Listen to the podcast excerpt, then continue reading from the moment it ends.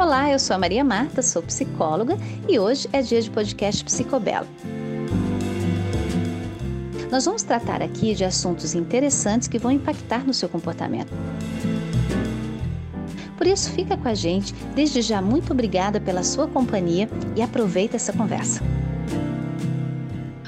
Começar mais um podcast Psicobela e hoje nós vamos falar sobre filosofia. Mas não é filosofia de qualquer jeito, nós vamos falar com Gelson Oliveira, professor, filósofo e uma pessoa extraordinária de quem eu sou muito fã. Gelson, querido, seja muito bem-vindo. Muito obrigado, Maria Marta. É um prazer imenso estar aqui com você. Também sou muito seu fã. é. Gente, olha, antes da gente é, falar mais sobre questões filosóficas, eu queria ler um texto que foi o texto que é, né, me fez é, pedir ao Gelson que viesse aqui conversar com a gente, é, que diz assim: Eu venho de um mundo de portas fechadas e quase sempre eu não tinha as chaves para abri-las. Fui tentando aos poucos, contando com a ajuda dos amigos, um pouco de sorte, um pouco de graça. Por isso eu comemoro minhas conquistas, porque elas não são só minhas. Porque entre uma e outra escondo inúmeras derrotas. Não me sinto mais e nem menos. Isso sou apenas eu e a minha história. O resto é sombra de árvores alheias. Cara, isso é lindo. Eu queria falar com você, com os nossos ouvintes, com relação à graça, com relação à sorte e com relação à derrota, Gelson. Porque é, muitas vezes eu tenho o hábito de perguntar aos meus pacientes, a todas as pessoas que eu conheço, se elas acreditam em sorte. E é muito interessante porque muitas vezes a sorte é muito mal vista, porque parece que você não se empenha, parece que você não se esforça, parece que você precisou de sorte. E a gente tem muito aquele aspecto, né? Assim, eu trabalho muito, por isso não preciso de sorte, né? E eu acho que a gente pode trabalhar muito, mas a gente ainda assim precisa de sorte, né? Precisa. Então, deixa eu te ouvir o que é sorte, o que é graça, é, o que é ajuda para o Gelson e também para a filosofia. Maravilha, Maria Marta. Eu escrevi esse texto primeiro assim, num, numa sentada assim, só pensando um pouco mesmo sobre como é que a gente vai se fazendo quem a gente é, né? E eu acho que essas coisas todas são parte da, da história da gente, como eu disse, né? É, um pouco de sorte, todo mundo tem. Sorte, eu acho tem a ver um pouco com o acaso. Você está, de repente, num lugar certo, naquela hora, né? O Maquiavel disse, que é um filósofo né, do século XVII, enfim... É... Até também não importa que século que é. é o Maquiavel. O Maquiavel. O Maquiavel. Ah, século XV, né? O, o Maquiavel Maquiavel ele, ele traz essa, essa ideia de que nós precisamos ter é, virtude, né, que ele chama de virtude, e ao mesmo tempo, digamos assim, sorte. Né? Então tem que ter um pouco de sorte, né, de, de, de, de acaso, assim, de aparecer a chance, mas também de você estar preparado para aproveitar aquela oportunidade. Muita gente deixa passar muita coisa na sua vida, no meu ponto de vista, é, vista porque, de um lado, ou não está pronto para aquilo, ou não vê bem as oportunidades. Então eu considero sorte este aproveitamento de oportunidades. É, a gente podia dizer, Maria Marta, que a própria existência da vida, o próprio nascimento de, de, cada um dos seres, não é mais ou menos isso, um certo aproveitamento de oportunidades. Se a vida, por exemplo, quando lá o primeiro, a primeira bactéria, sei lá, a primeira forma de vida, o que, que ela fez quando ela apareceu? Ela, ela aproveitou determinadas oportunidades que sempre estiveram ali, mas talvez ela não teve oportunidade. Então, milhões de anos, nesse tempo não se conta mais, né? Ah, aquela coisa estava ali, mas de repente aproveitou. Eu considero isso muito importante, de saber aproveitar a oportunidade e, Maria, às vezes, perder a oportunidade também é parte disso, porque uh, a gente às vezes faz escolhas e as escolhas nem sempre são as mais corretas, nem sempre levam a gente para o melhor caminho. Quantos de nós já escolhemos coisas erradas, né? E aí o existencialismo, né, toda a filosofia, principalmente o Sartre, chamou a atenção da gente para uma espécie de angústia que tem no ato de escolher. Primeiro porque a gente é obrigado a escolher sempre, ninguém pode parar de escolher. Só que quando a gente escolhe uma coisa, deixa de escolher várias outras coisas. E a gente tem que ir para frente, não pode ficar parado naquilo que nós não escolhemos. Não é? Gelson, deixa eu te interromper para te pedir um, um, outra, um outro viés uhum. aí, que é assim. A gente está vivendo épocas e se fala muito em sucesso, né? Acho que o sucesso está em profunda redefinição, até uma confusão de conceito, talvez, né? É uma sede, uma fome profunda de, de sucesso, de êxito, é de popularidade, né? A gente está vivendo uma era que, que muitas vezes gera, e eu vejo isso nos jovens, da clínica, né? Uma angústia com relação à carreira e o um medo de fazer escolhas, primeiro porque são muitas escolhas, uhum. né? Nós temos uma oferta absurda, proliferada de maneira é, é, assim realmente grandiosas por toda a questão tecnológica, a amplitude que tudo isso nos traz. Mas muitas vezes essas ofertas elas nos paralisam e tem aquela coisa, eu tenho medo de tentar porque vai que não dá certo. Uhum. Então vai ficando aquele ego tão fragilizado a ponto de se eu fracassar, eu já fracassei em tudo. Uhum. Se eu fracassar, eu já per... Como é que a gente pode ser bem sucedido tendo fracassos? A gente contabiliza os fracassos, a gente diz, não, os fracassos não aparecem, porque afinal de contas eu só conheço as é. vitórias, é. né? É aquela história do como é que é, as pessoas veem os tombos que eu caio, mas como é que é? É, é, é, é o contrário. As que eu bebo, mas não vê, mas os, não vê os, os, tombos que eu levo, né? Exatamente. Então, como é que essa história de fracasso em meio a uma exigência imperativa de sucesso? Primeiro que eu acho que viver é incluir fracassos, não tem jeito. Uhum. Tudo que a gente vai fazer tem sempre um pouco assim dois lados. A gente, para resumir, resume dois lados. Na verdade são muitos lados, muitas perspectivas, né? O, o Nietzsche chamou isso de experiência trágica da vida. Trágica significa inclui esse lado bom da alegria, da festa, enfim, do sucesso, e um outro lado que é o lado difícil, que é um lado, sei lá, da morte, de, do dia que a gente está doente, das dificuldades que a gente teve, do desemprego, sei lá. Ora, isso tudo é a vida. Quem quiser ficar só com um lado da vida, perde a vida inteira, porque a vida não é só um lado. E este outro lado, que a gente, claro, eh, não é desejável, embora ele seja incluído, ele não é desejável. A gente precisa, é claro, se esforçar para evitá-lo. Mas quando ele aparece, o que, que a gente tem a fazer com ele? Aprender.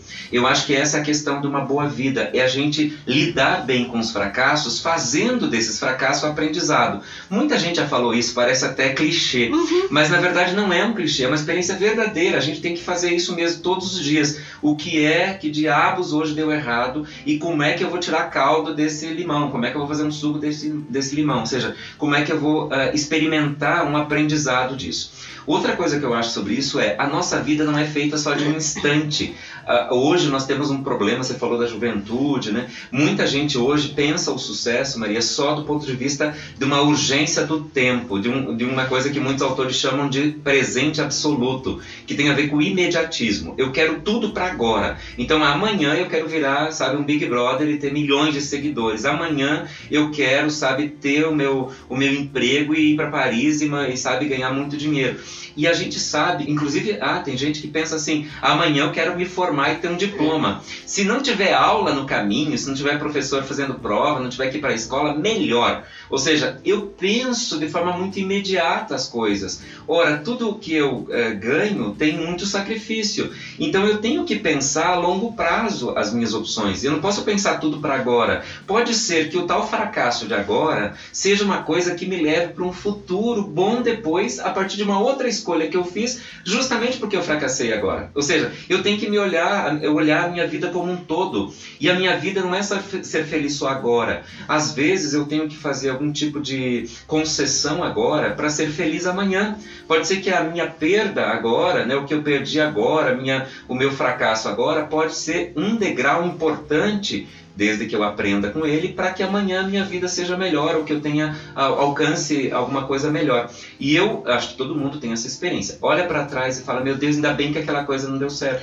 Porque, né? Foi livramento. Foi um livramento, porque imagina se eu tivesse dado certo, eu teria ido para um outro caminho, minha vida Sim. teria sido outra. Eu tenho muitas coisas que na minha vida eu olho e falo, ainda bem que. Enquanto foi dolorido naquela época. Gelson, deixa eu te pedir uma coisa. Como é que você é, trabalha os teus fracassos, por exemplo? Né? Porque quando eu leio o teu texto, eu vejo ali um desabafo. E é uma coisa tão incrível, porque assim, né? Esses dias, o, a semana passada, meu filho fez 15 anos. E eu falei, filho, eu vou postar um texto aqui de você é, e umas fotinhas. Ele, ai, uhum. mamãe, textão.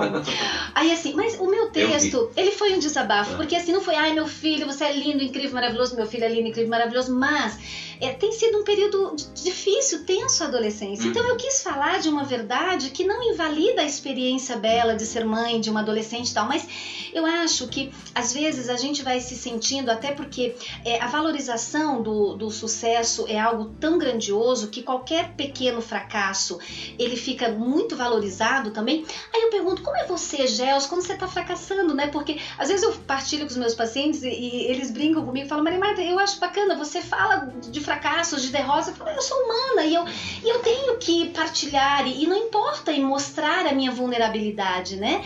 Então, é como é que você lida com aquela vulnerabilidade dos fracassos, do livro que não deu muito certo, da ideia que não prosperou? Como, como um jeito, conta pra gente um jeito teu, assim, pra gente aprender da tua experiência pessoal. Eu não sei se eu tenho um jeito meu. Eu acho que, primeiro, é dolorido. É, ninguém gosta de fracassar. Mas eu acho que, é, muito, nisso que tu está dizendo, muito importante hoje é a gente pensar a nossa vida. Eu tenho insistido uma coisa muito, muito forte que me vem agora, Maria Marta. É o seguinte: eu acho que a gente tem que politizar as nossas vidas. Okay. No bom sentido da coisa. Eu digo eu queria, esses dias eu, eu, eu falei, dizem que Platão tinha, quando ele tinha academia, uma frase que dizia assim: só entra aqui quem souber álgebra, né? É, e eu tenho dito assim que eu queria escrever isso nas minhas relações, assim, só entra aqui quem tiver uma causa. Uhum. Eu acho que hoje nós tínhamos que politizar tendo uma causa, sabe? A causa dos cachorros, a causa do elefante, a causa da flor, do jardim da, tua, da, da frente da tua casa, a causa da tua rua, quem sabe até uma causa maior, a causa dos negros, a causa dos gays, sei lá. Tenha uma causa. Isso é um jeito de politizar a tua vida. Quando você tem uma causa, eu, tenho uma, eu acho que a gente tem uma experiência maior na nossa vida. Um significado. Um significado maior. E a gente começa a entender que, por exemplo, um sucesso momentâneo, ele, ele não é tão importante, que tem coisas mais importantes. Uma vida, por exemplo, politizada é uma vida que pensa sobre o seu enredo, ela pensa sobre o seu contexto, sobre o seu cenário. E isso faz, eu acho, com que a gente entenda que muitos fracassos que nós temos, eles não são culpa tua, eles são culpa desse contexto. Tem, tem corresponsabilidade, tem um governo por trás que te deu determinadas condições ou não, tem de repente uma experiência familiar que te fez assim o assado, tem, tem uma doença que você tem, sei lá, que pode ter, ter impedido. Então eu acho que a gente tem que fugir, na hora do fracasso, dessa culpabilização, é isso que eu queria dizer. É não levar tudo assim muito a ferro de fogo e achar que é culpa tua. Porque a vida da gente não é isolada, a gente não pode. Quanto mais a gente se isolar no individualismo, que é uma doença terrível do nosso tempo, uh, o fato de que a gente encontre, uh, se encontre. Eu acho, uh, você sabe que eu tenho uma diferença muito importante para mim entre solidão e individualismo ou isolamento, que é uma palavra que agora se usa muito. Solidão para mim é diferente, porque solidão é o ato de se preparar para se para se relacionar bem, para ter uma relação saudável. Né? Para mim, a metáfora é: nós somos como uma poça d'água na beira de um caminho, vem os andarilhos, deixam ali seus andrajos, vem os passarinhos, deixam seus cocôs, vem a chuva e deixa aquela enxurrada. Essa água vai ficando suja. Isso somos nós na vida social. Todos nós nos sujamos quando entramos em contato com outras pessoas. A gente aprende coisas que não queria, pega, ideias que não são nossas, até se veste com gíria, sei lá, coisas que não são nossas. A solidão é um momento em que essa água entra para o fundo da terra e sai limpa do outro lado para dar de beber a outros andarilhos. Ou seja, para que a gente possa estabelecer novas relações em cima de água limpa. Ninguém quer beber em poço de água suja. Aliás, poço de água suja contamina, deixa doente. A maior parte das doenças da humanidade vem, vem é, pela, pelo vetor que é a água. Então, eu acho que a solidão é esse momento de auto-higiene, de, de toalete espiritual, em que a gente se enfeita para o outro.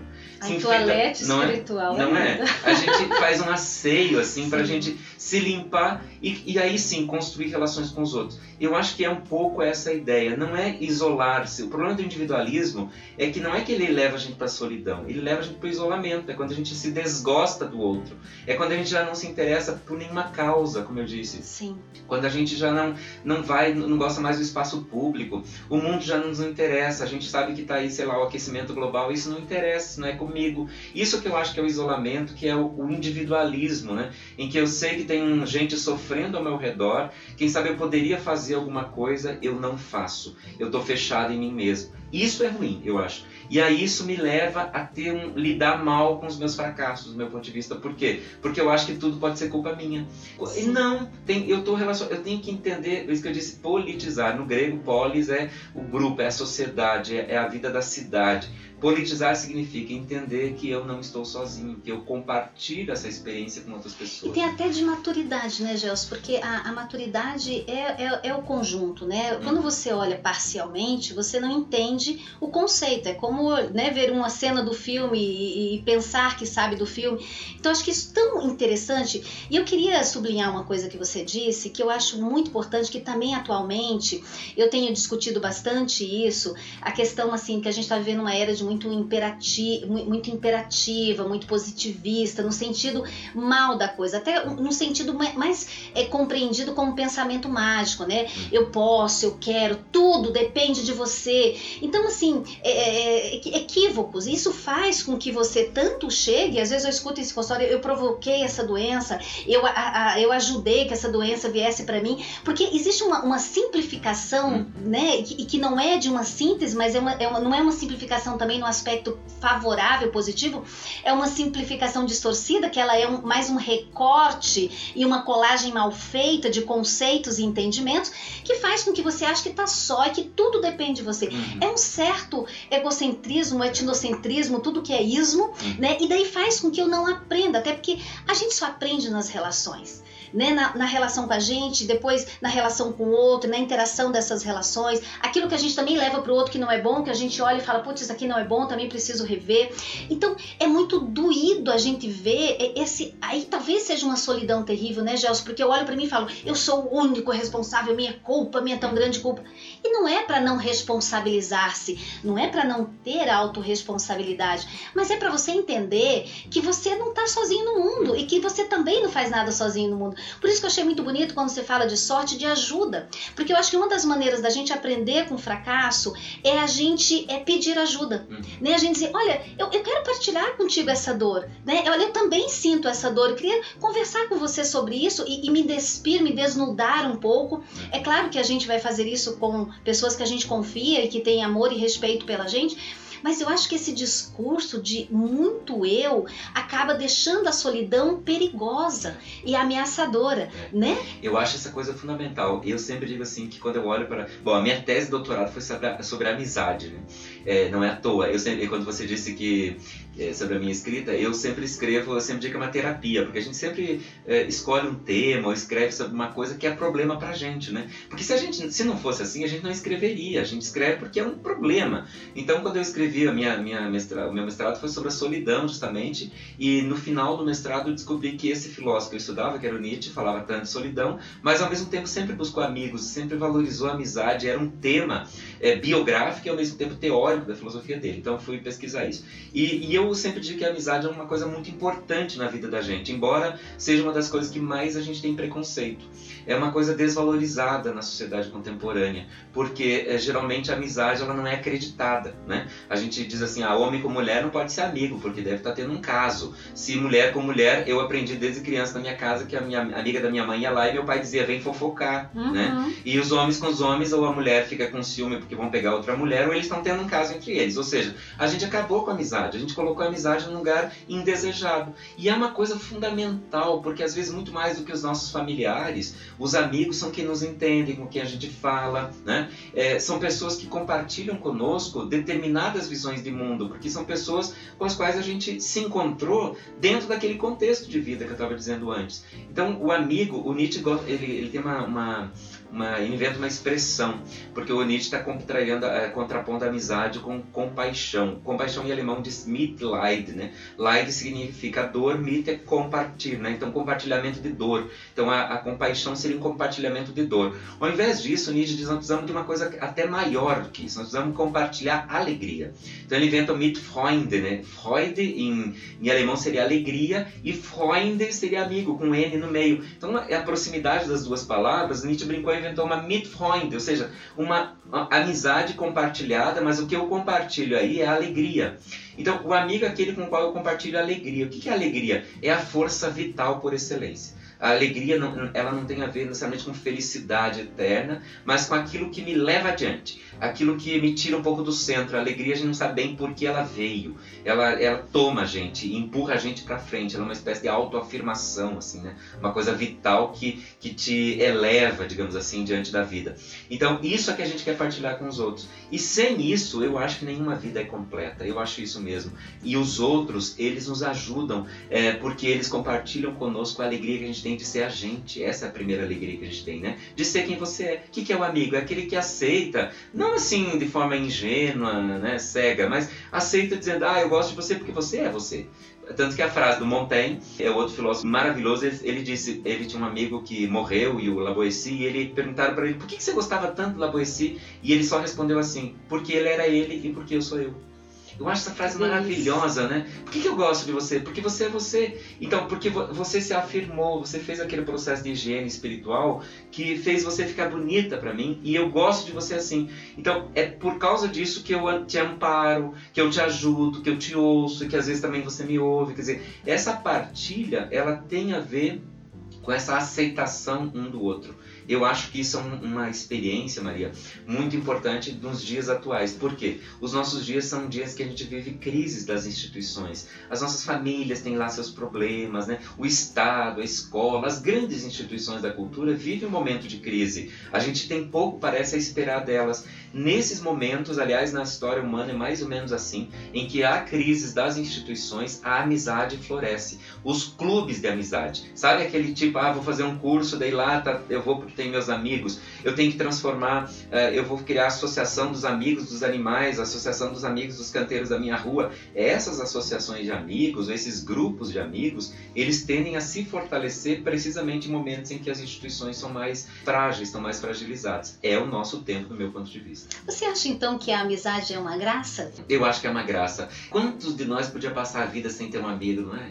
E Sim. quantos de nós contra, eu sempre digo assim, a frase mais bonita da Bíblia, fora aquela, né? do Salomão, que diz que Salomão se vestia como os livres do uhum. campo, que não trabalham nem fiam, e nem mesmo Salomão se vestiu como um deles. Essa é a ó concura, essa aí não vale. Mas a outra é, no meu ponto de vista, aquela que diz: quem encontrou um amigo encontrou um tesouro. Uhum. Porque a chance da gente passar pela vida sem ter encontrado um amigo é muito grande. O mundo, veja, inclusive nós estamos num mundo que tem quase 8 bilhões de pessoas.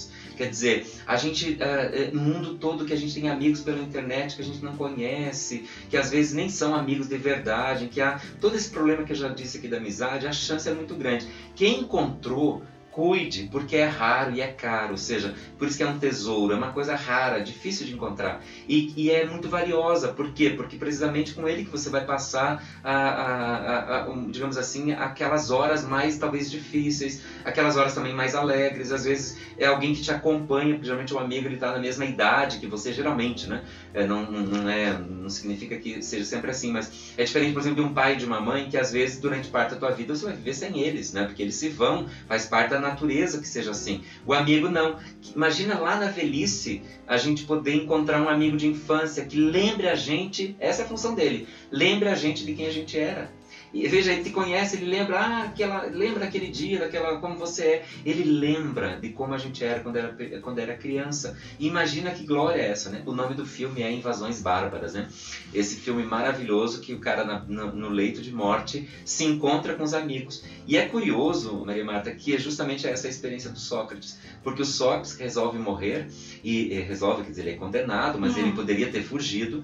E ele morre porque ele está cercado de amigos. O famoso famoso quadro que mostra a morte de Sócrates é, é, mostra justamente ele cercado de amigos. E é bem verdade que quem mais tem amigos é quem vive melhor, por isso que morre melhor. Morre melhor quem morre cercado de afeto. Né? E, e, e só que para morrer assim você tem que ter vivido assim, cultivando afetos. Eu acho muito importante, embora seja difícil. Embora no dia a dia a gente tenha muitos conflitos. E a decepção, inclusive, né? Porque assim, a nossa querida amiga Maria Rafa sempre fala sobre o período, os ciclos de amizade, né? Que a cada uhum. tantos anos, cinco anos, X anos, a gente renova os amigos, até porque a gente também se renova, a vida uhum. segue um outro curso. Mas tem uma coisa muito difícil, né? Acho que nesse mundo apressado que a gente vive, acho que agora a gente vivendo esse período de pandemia, fala muito dessa coisa de a vontade de abraçar novamente os amigos, uhum. né? E, e ao mesmo tempo, as decepções, né, Gelson? Às vezes as amizades nos decepcionam.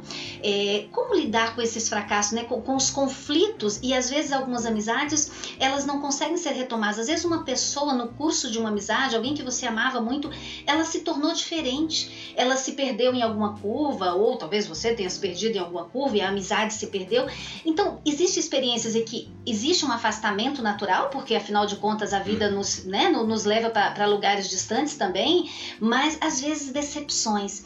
É, essa é uma dor muito profunda, né? a decepção da amizade, você não se sentir mais amado, mais quisto, mais valorizado por aquela pessoa que um dia te quis bem. É.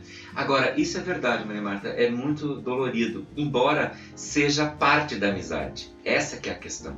Porque se o Sartre disse que o inferno, meu inferno são os outros, né, é porque o outro quer encaixar a gente o tempo todo naquilo que ele trouxe de casa, né? Ou seja, o, o existencialismo quis o tempo todo romper com essas ideias pré-estabelecidas que a gente tem sobre a gente mesmo. Mas ele se deu conta que o outro tem muitas ideias pré-estabelecidas. Ele espera coisa da gente, ele espera que a gente seja assim ou assado e a gente não é. Então estas decepções, eu acho que primeiro são parte do nosso dia a dia, porque o outro é o meu inferno, realmente. E eu sou o inferno dos outros, porque eu quero o tempo todo encaixar o outro naquilo que é o bom para mim, que é aquilo que convém mais a mim. E o outro não se deixa, o outro tá. Ele nem dá conta, coitado dele mesmo, e eu tô querendo, né, que ele seja o que eu espero. Então a primeira coisa é essa. A outra coisa que eu lembro muito também de uma passagem do Nietzsche, o Nietzsche teve muitos amigos, mas ao mesmo tempo teve muitos rompimentos. E o Wagner, o Richard Wagner, o músico, e depois o Paul Ré também, que é um outro amigo dele, muito importante no segundo período da filosofia dele, ele tem uma passagem que alguns dizem que é relacionada ao Wagner e outro ao Borré.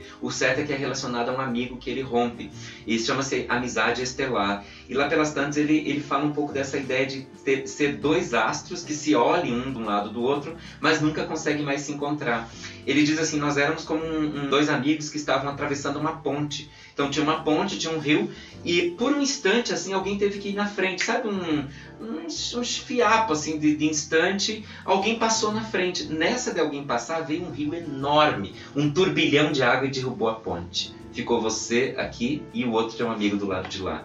E aí o Nietzsche diz: olha que experiência trágica, né? é terrível. Eu gosto muito dessa, dessa, metáfora porque eu acho que acontece isso mesmo. Sim. Se você olhar para trás, aquele amigo que rompeu com você, ou que você rompeu com ele, você fala: meu Deus, que palavra! Foi um, foi um instante, assim, um fiapo de tempo mesmo, uma palavrinha maldita, um, um sei lá, uma fofoca, uma coisa de, do nada. E de repente, quando eu vi, a ponte tinha sido quebrada, não tinha mais como atravessar. E eu fiquei desse lado, só assistindo o outro do outro lado. Mas ao mesmo tempo, o Nietzsche diz: isso não deve ser motivo motivo de, sabe, de eu agora ficar me torturando, porque na verdade tinha que ser assim. Era assim que era para ser, porque de alguma forma, se veja, se eu amo de verdade uma pessoa, e se amar é verdadeiramente deixar que a pessoa seja o que ela é, e porque eu amo só o que ela é, a pessoa também está em movimento constante, tanto quanto eu. Então amar é sempre um risco.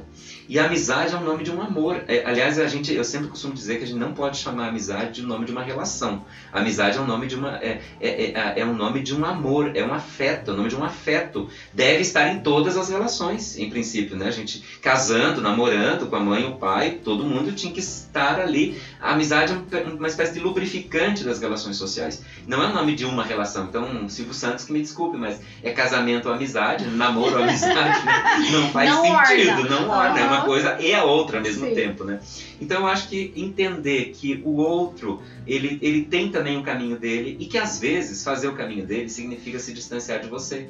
E infelizmente é assim, por isso que eu acho que a ideia de a gente renovar amizades faz parte também. Nem todos os amigos são para a vida inteira, nem todos vieram para ficar para a vida inteira, é, e, outro, e outros não. Uh, este ficar para a vida inteira talvez não seja permanecer o tempo todo ao teu lado. Sim. Pode ser que daqui a 20 anos você encontre aquela pessoa que passou a ponte e você encontre ela de novo em outra ponte, em, outro, em outras circunstâncias e vocês voltem a, a ter a mesma relação. Faz parte, eu acho, do jogo das relações. Inclusive, né, você estava falando eu estava pensando assim naqueles amigos que, que a gente pode chamar de graça e que a gente pode incluir na ajuda, né, Gelson?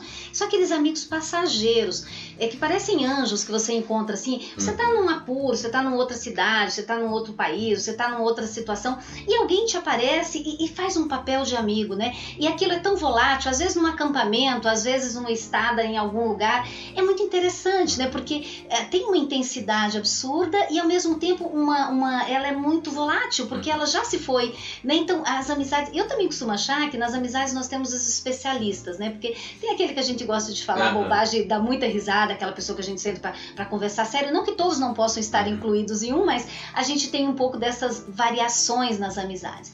Mas eu ficaria conversando com você por todos os séculos dos séculos. Amém.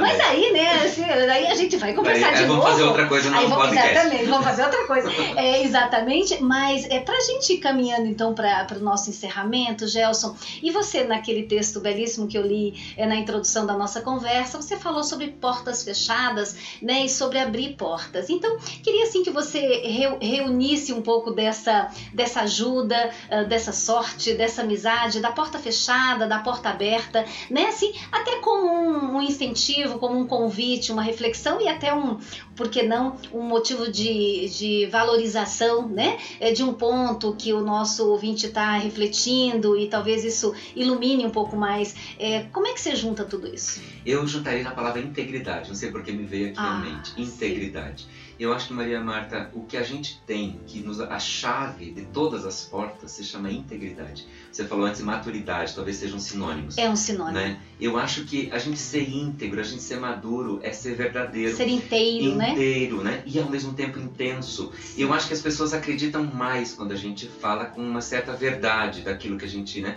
Então isso significa não ficar, sabe, usando muito, como é, Photoshop, sabe? Uhum. A gente tem que, tem que se mostrar mais Eu acho que esse é, é, tem sido o esforço da minha vida, assim, sabe? Eu devo confessar a vocês. É, eu acho que a gente, é, eu, eu tento, é, a gente não consegue, né? Tem horas que a gente não consegue, todo mundo é humano, enfim, a gente também vive num mundo né, cheio de, de demandas, etc. Mas eu acho que o esforço pela integridade é um esforço que nos ajuda, como eu disse, a fazer com que as pessoas acreditem na gente. Então um amigo vai te ajudar, um estranho vai te ajudar, alguém vai te dar um emprego, sabe? Se é disso que a gente está falando também, né? De ter algum sucesso profissional. É, quando você, por exemplo, vai, sei lá, dar uma aula, é, conversar com, com um aluno, ter um aluno, por exemplo, na minha área a gente tem muito esse negócio de orienta, orientando e orientador, né? Então como é que, como é que a gente consegue acessar essas pessoas? Eu acho que é justamente sendo íntegro, quer dizer, se entregando naquilo que você faz, fazendo aquilo também de forma intensa, de forma verdadeira,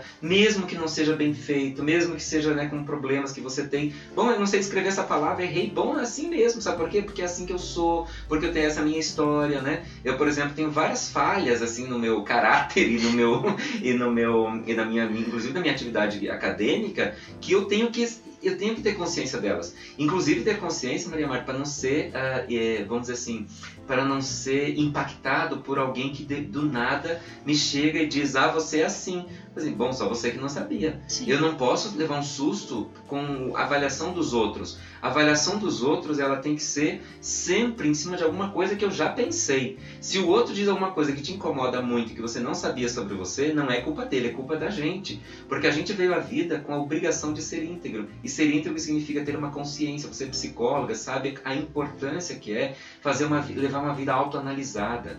Ou seja, analisar os teus defeitos, as tuas qualidades, para que quando alguém te diga alguma coisa que, que talvez tenha te ofendido, você facilite um pouco as coisas. Porque finalmente também outra frase do Montaigne que eu gosto muito diz: a palavra metade de quem diz, metade de quem ouve.